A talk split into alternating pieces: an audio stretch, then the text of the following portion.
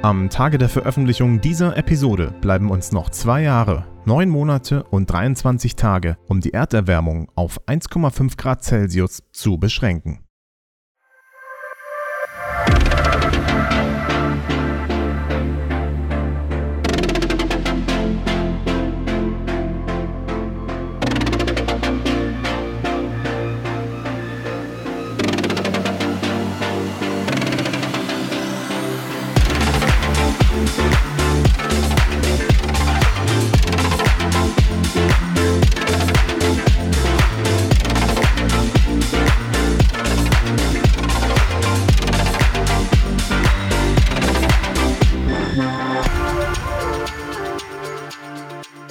Und herzlich willkommen zur vierten Episode des GreenTech Startups Podcast. Mein Name ist Thomas Riedel und ich freue mich, dass ihr wieder eingeschaltet habt. In diesem Podcast lege ich ja ein Augenmerk auf Startups, die mit ihrer Idee nicht einfach nur einen bestehenden Markt disruptieren oder unendlich reich werden wollen, sondern die gleichzeitig etwas zur Einhaltung des 1,5 Grad Ziels beisteuern. Und zwar nicht nur mit einem Emissionsablasshandel, sondern durch neue Technologien und verbesserte Prozesse. Und wenn ihr die ersten drei Folgen gehört habt, werdet ihr bemerkt haben, dass ich gerade durch allerlei Branchen springe. Einer der Branchen, die man bezüglich des Klimas auf gar keinen Fall ignorieren kann, ist die Baubranche. Fast 40 Prozent des weltweiten Treibhausgases wird durch die Baubranche verursacht. Darum freue ich mich mit euch in dieser Episode mit dem CEO des Startups Concula zu sprechen. Dominik Campagnella erklärt mir, wie sie mit ihrer Plattform Teil der Kreislaufwirtschaft in der Baubranche werden wollen. Bevor es aber gleich zum Interview geht, habe ich noch drei spannende GreenTech-Meldungen für euch.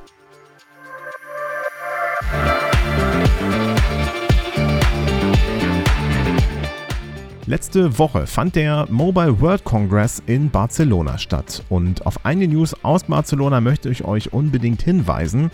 Nokia hat mit dem G22 ein neues Mittelklasse-Smartphone vorgestellt, das den umweltbewussten Consumer ansprechen soll, der ein langlebiges Phone haben möchte.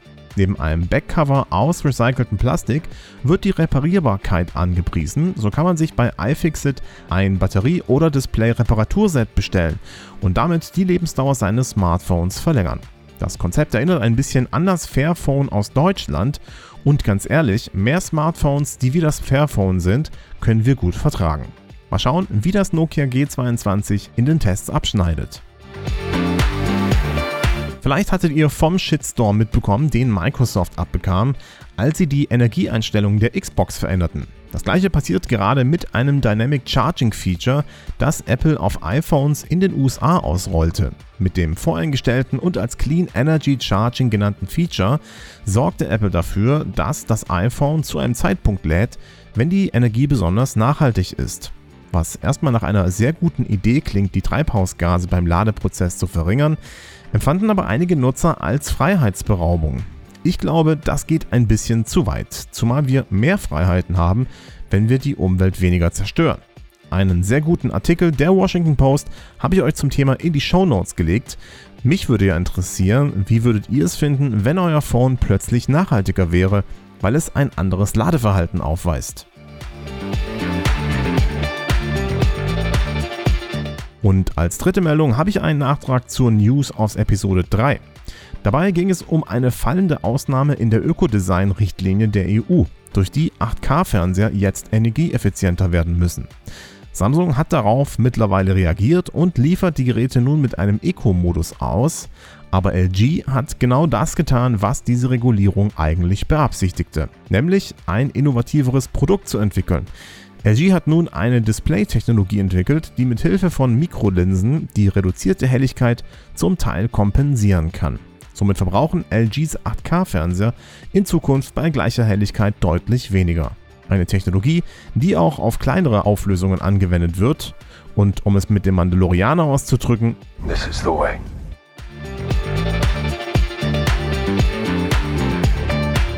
Alle Links zu den News findet ihr übrigens in den Show Notes und wenn ihr Lust auf Austausch habt, dann kommt doch gerne auf unseren Discord-Server, auf dem ihr die Community zu allen meinen Podcast-Projekten findet. Und damit kommen wir jetzt zum Interview in dieser Folge.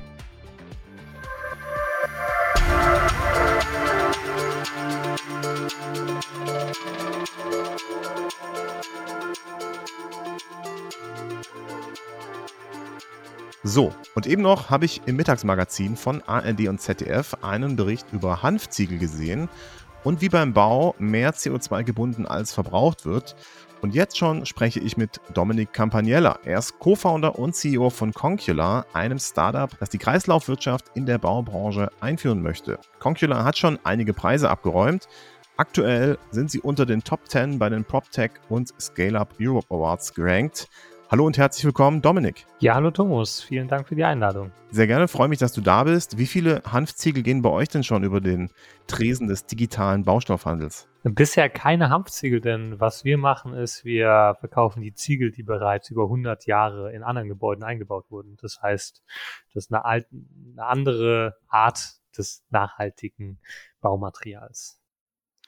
Und äh, was ist da so der absolute Renner? Was ist der Ziegel, den es unfassbar oft gibt und den ihr total oft verkaufen könnt? Naja, also äh, Ziegelsteine sind auf jeden Fall unsere Bestseller und der Bestseller ist auf jeden Fall der, das sogenannte Reichsformats Ziegelstein. Eben diese Ziegelsteine wurden im alten Deutschen Reich hergestellt bis 1945 und ähm, sind sehr, sehr robust. Und warum die so beliebt sind, sind ist nicht nur einmal, weil sie eben über teilweise 100 Jahre schon quasi angereift sind und deswegen auch ein bestimmtes Patina haben, aber auch, weil sie damals noch mit Lehmmörtel angebracht wurden und dieser Lehmmörtel sich sehr leicht ähm, lösen lässt und somit die Ziegelsteine bei alten Gebäuden quasi Stein für Stein abgebracht werden können, auf eine Palette gebracht werden können und dann wieder in einem neuen Gebäude einfach eingebaut werden können. Also sehr einfach und ein sehr gutes Beispiel für zirkuläres Bauen. Und lohnt sich das denn überhaupt? Also, das ist ja dann auch durchaus nicht unaufwendig. Man könnte ja einfach mit einem Bagger kommen oder mit einer Abrisskugel. Ist die Sache erledigt. Jetzt muss man hier Stein für Stein abtragen, alle sich angucken und dann verbaut man die wieder. Das ist ja auch nicht völlig unaufwendig. Das lohnt sich aber. Ja, die Frage ist, lohnt es sich, so weiterzumachen, wie wir es bisher machen? Denn eben 20 Prozent des gesamten CO2-Ausstoßes stammt aus der Herstellung von Materialien. Das heißt, die Frage ist eher, können wir es uns noch leisten, mit neuen Materialien, die aus Rohstoffen stammen, die dann auch letztendlich natürlich zu diesem hohen CO2-Ausstoß beitragen. Das heißt, zum einen ist da diese ökologische Perspektive, aber auch bei der ökonomischen Perspektive lohnt es sich. Ähm, bei den Ziegelsteinen sind wir ungefähr bei dem gleichen Preis wie neuen Ziegelsteinen, aber auch viele weitere Produkte bieten wir ja an, wie zum Beispiel im Innenausbau Leuchten, Systemtrennwände oder auch Doppelbodenplatten auch, aber auch außerhalb Fassadenelemente. Und was wir sehen ist, dass es zum Teil viel günstiger ist, aber auf jeden Fall zum gleichen Preis wieder in den Kreislauf gebracht werden kann. Aber der große Vorteil ist, dass diese Materialien nicht nur die gleiche Qualität haben, sondern natürlich auch immens viel CO2 sparen. Und deshalb ist das natürlich äh, im, im Gesamtpaket ein viel besserer Baustoff mit einem viel besseren Wert zu einem günstigeren Preis. Also eigentlich gibt es keine Argumente dagegen. Ja, jetzt ist natürlich so, am nachhaltigsten wäre es, wenn wir überhaupt nichts abreißen würden und auch nichts neu gebaut werden muss. Das ist natürlich ein bisschen illusorisch. Das heißt, ihr seid ja auch darauf angewiesen, dass Leute was abreißen. Wie viel wird denn so abgerissen?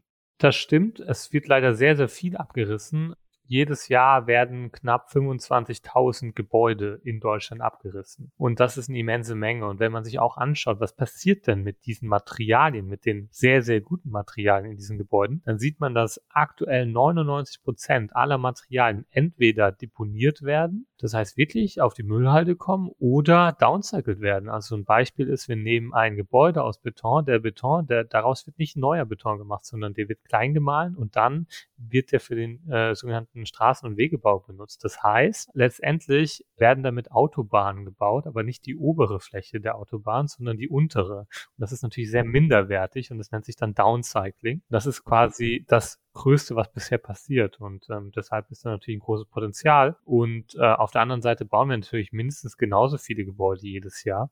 Das Abstruse ist ja, bei jedem Rückbau, überall wo etwas abgerissen wird, wird auch wieder etwas Neues gebaut. Und oft wird an der gleichen Stelle das gleiche Gebäude mit der gleichen Funktion, nur mit anderen Materialien gebaut. Äh, und ähm, warum nicht an den Kreislaufen denken? Das heißt, man könnte eigentlich auch den gleichen Stein nochmal verwenden, den man für das Gebäude benutzt hat. Ja, und es gibt jetzt auch schon einige Beispiele, bei denen das gemacht wird. Und die große Herausforderung ist das natürlich, in die Skalierung zu bekommen, dass das das neue Denken ist, dass man mit dem, was bereits vorhanden ist, baut. Das ist auch eine ganz neue Art der Architektur. Vorher hat man ein Gebäude geplant und die Materialien dafür ausgesucht. In Zukunft nimmt man die Materialien und plant anhand der Materialien Gebäude. Und das nennt man dann auch Form Follows Availability, also eine komplett neue Architekturströmung, die daraus entsteht. Jetzt ist natürlich spannend, welche Probleme es dabei gibt, wenn man versucht, alte Baustoffe in neue Gebäude einzubringen. Was, was seht ihr da, sind die größten Herausforderungen? Mhm, ja, das ist eine spannende Frage, weil man kann sich ja auch die Frage stellen, okay, das hört sich jetzt alles relativ einfach an.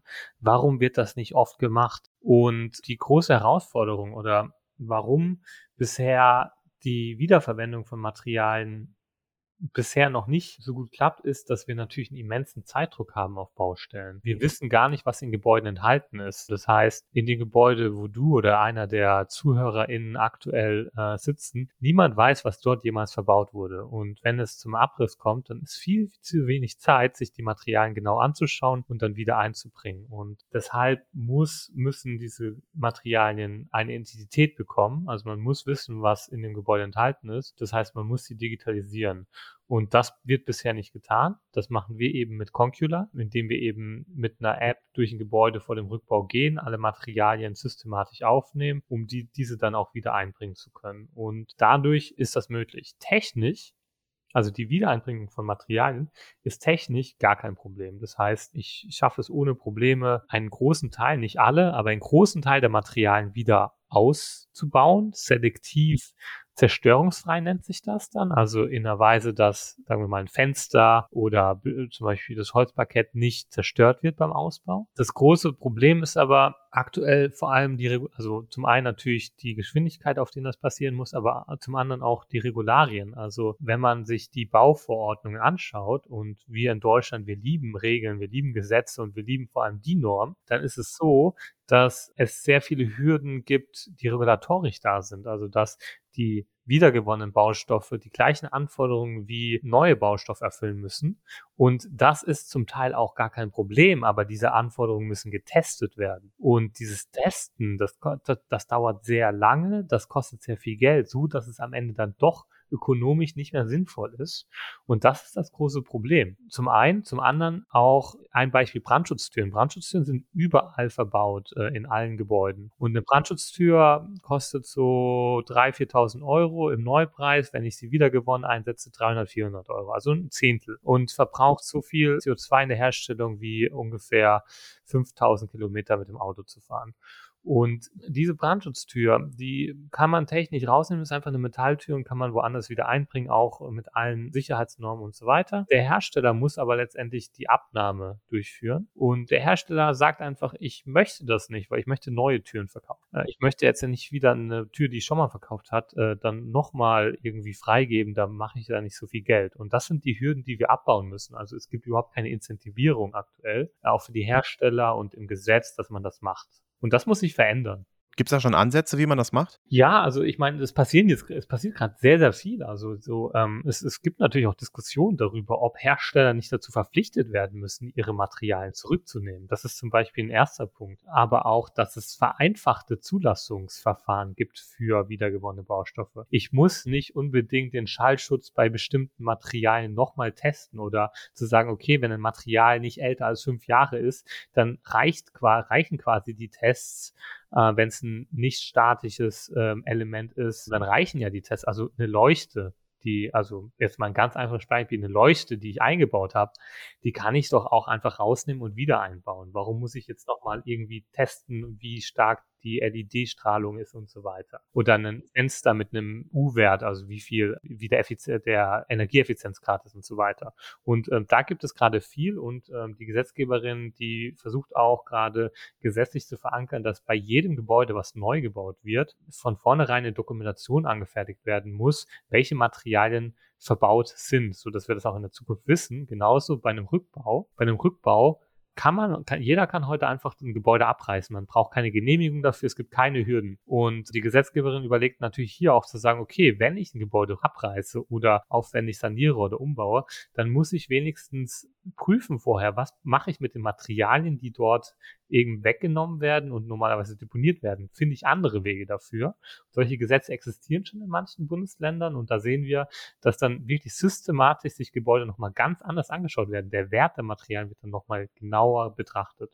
Und genau so führt es dazu, dass wir immer mehr in Kreislaufen denken, aber der Weg, der ist noch lange. Ich habe gelesen, ihr arbeitet gerade äh, an einem DIN-Spec äh, für zirkulären Rückbau. Ist das das, was du gerade eben besprochen hast? Oder kannst du da noch ein paar Infos hinzufügen? Genau, also richtig. Ich habe ja gerade eben schon gesagt, die Norm, das lieben alle Deutschen. Und deswegen setzen wir da gerne auf und sagen, okay, wenn es für alles eine DIN-Norm gibt, dann sollte es doch auch eine DIN-Norm geben, wie ich ein Gebäude so versuche aufzunehmen vor dem Rückbau oder von dem Umbau, dass ich die Materialien identifiziere und dass ich dann auch analysieren kann, welche Materialien wieder in den Kreislauf gehen können. Und dafür haben wir uns mit 30 führenden Unternehmen zusammengesetzt, um diese DIN Spec 9148 zu erarbeiten, um dann der Gesetzgeberin die Möglichkeit zu geben, auf diese DIN Spec zu verweisen, weil Jetzt kann die Gesetzgeberin ins Gesetz schreiben, okay, ein Gebäude muss vor Rückbau geprüft werden auf die Wiedereinbringung. Aber das hat natürlich viel Interpretationsspielraum. Und wenn man auf eine Dienstspec, die sehr genau definiert ist, verweisen kann, dann verringert man natürlich auch das Missbrauchspotenzial, dass dann da nicht wirklich so genau geschaut wird. Und das wird jetzt im April diesen Jahres veröffentlicht und dann hoffentlich führt es dazu, dass wir viel, viel mehr Materialien wieder in den Kreislauf bringen können.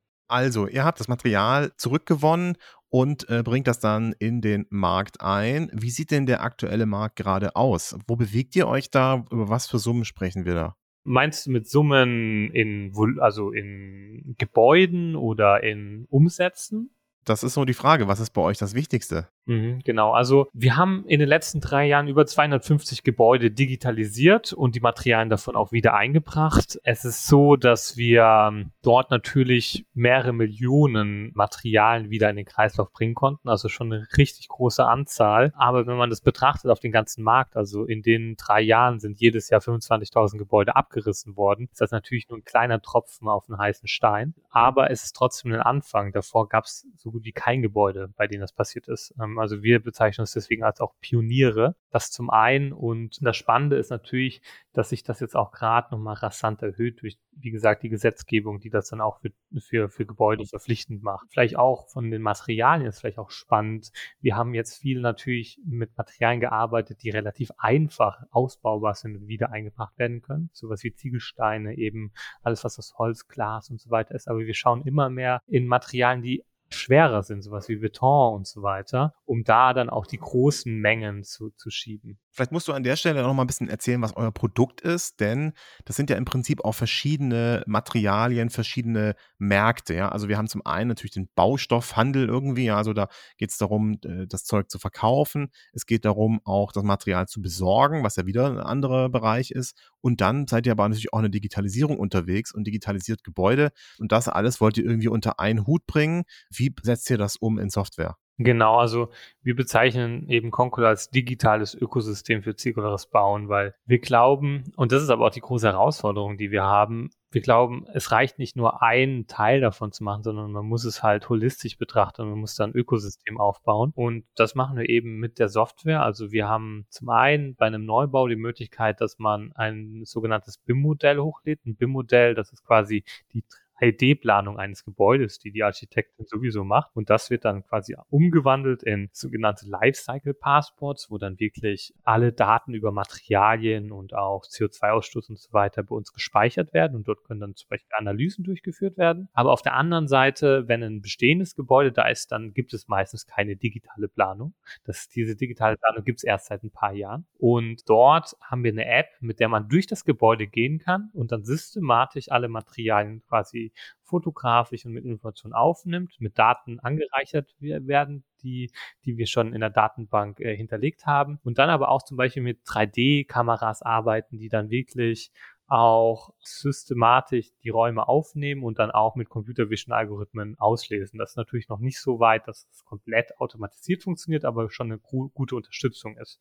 Und dann haben wir quasi von neuen, aber auch bestehenden Gebäuden ganz, ganz viele Daten, können eben verschiedene Analysen machen, wissen aber dann aber auch auf der anderen Seite von Architekturbüros, die wieder ihre Bildmodelle hochladen, aber von Herstellern, die ihre Produkte, ihre Produktinformationen hinterlegen und so weiter. Was sind denn eigentlich die Bedarfe von diesen Herstellern, Architekten so weiter.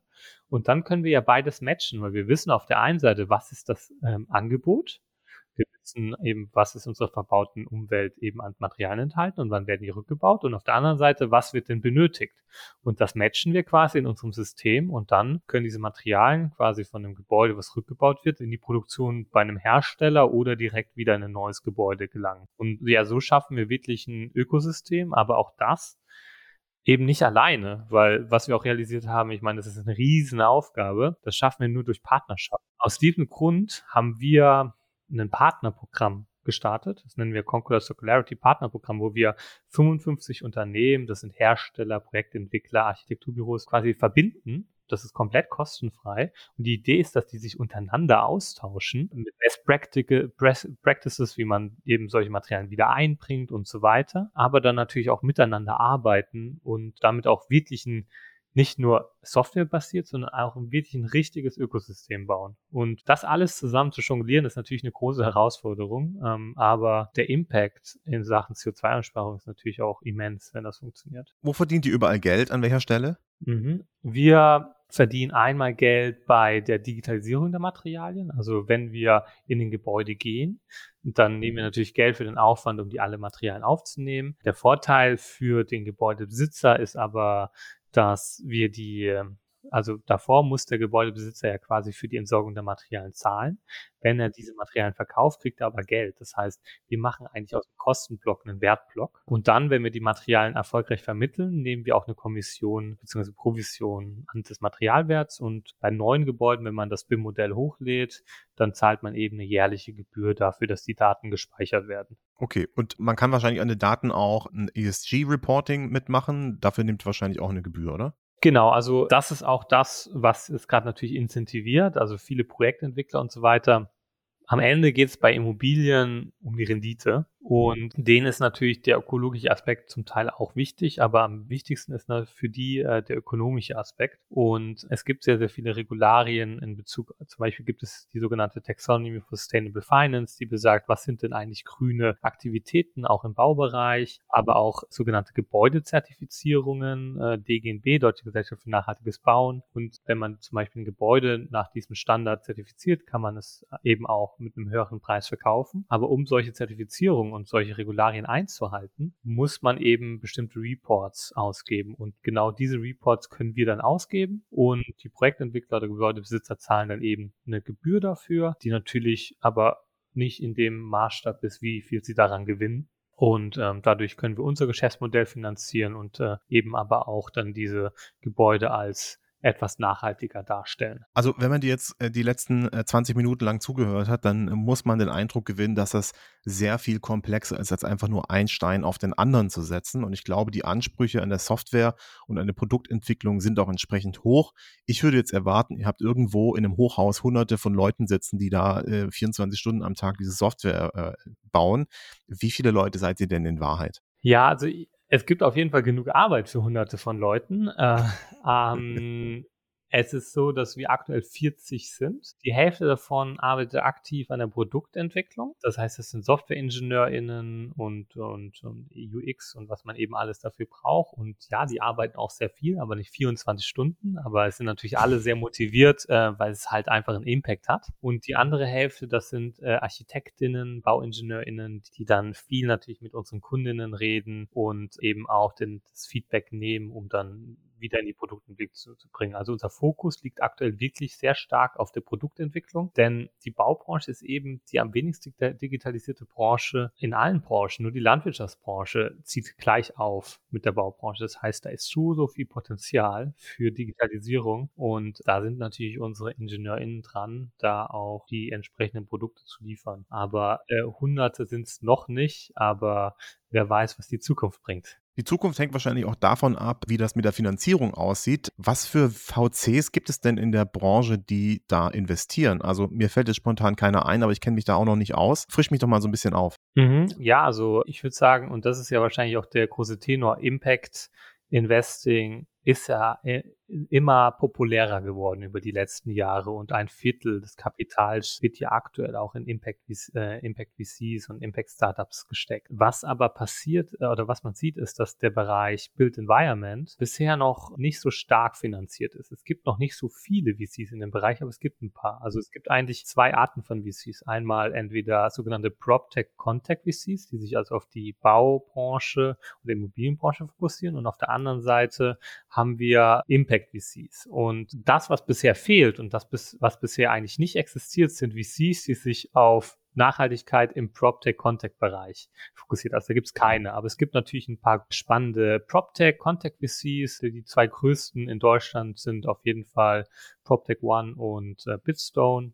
Und äh, auf europäischer Ebene haben wir dann Fundamental mit Sitz in London, die da zu den großen Playern ja aktuell zählen. Was wir aber auch sehen, dass so die klassischen VCs auch immer mehr auf diesen Zug springen und dann ein Vertical haben in diesem Bereich. Aber da ist noch sehr, sehr viel Entwicklungspotenzial. Wahrscheinlich besonders in Deutschland, in anderen Ländern sieht es wahrscheinlich wieder anders aus. Ihr äh, seid auch finanziert. Ich glaube, ihr habt eine Strabag-Beteiligung. Vielleicht kannst du uns da auch noch so ein bisschen äh, Licht drauf äh, werfen, was da, äh, wie ihr eigentlich finanziert seid. Genau, also wir, äh, wir sind einmal finanziert durch einen Impact-Investor aus Norwegen. Catapult heißt der, mh, die nur Impact-Investments machen, die super Investoren sind. Und dann haben wir noch als zusätzliche Investoren einmal Strabag als größtes Bauunternehmen in Deutschland und auch die Hagedorn als größtes Rückbauunternehmen in Deutschland. Und da ist natürlich super spannend, solche Unternehmen auch im Hintergrund zu haben, die natürlich dann auch unterstützen können, wenn es um die Produktentwicklung geht, also Feedback geben können in diese Richtung.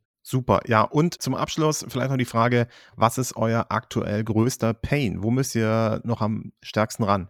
Es gibt sehr, sehr viel Nachfrage und ich denke, der große Punkt, den auch, und das ist halt wahrscheinlich auch, warum PropTechs, Contexts, äh, Kontext aktuell auch immer noch vielleicht nicht der größte Markt sind, ist diesen Schritt in die Skalierung zu schaffen. Also wir schauen uns Gebäude an und Gebäude kann man natürlich auch als Projekte betrachten und quasi von diesem Projektgeschäft in ein skalierbares monatlichen Revenue also Monthly Recurring Revenue zu gehen, das ist natürlich eine große Herausforderung. Und das schaffen wir durch eben unsere, durch die Digitalisierung von neuen Gebäuden, wo man eben eine monatliche Gebühr dafür zahlt und wir auch diesen Mehrwert bringen können. Aber das ist natürlich eine große Herausforderung, diesen Switch zu bekommen von einem projektbasierten Geschäft in Richtung skalierbar Monthly Recurring Revenue Geschäft. Und ähm, da sind wir quasi mittendrin in diesem Prozess. Das läuft auch sehr gut. Aber ich glaube, das ist eine Herausforderung, die muss erstmal komplett gemeistert werden. Das ist sehr, sehr spannend und ihr seid da wirklich in einem Feld unterwegs, wo man auch sehr viel Impact haben kann. Ich würde sagen, wir schließen das Interview. Vielen, vielen Dank, Dominik Campagnella, Co-Founder und CEO von Concula. Dankeschön. Vielen Dank dir.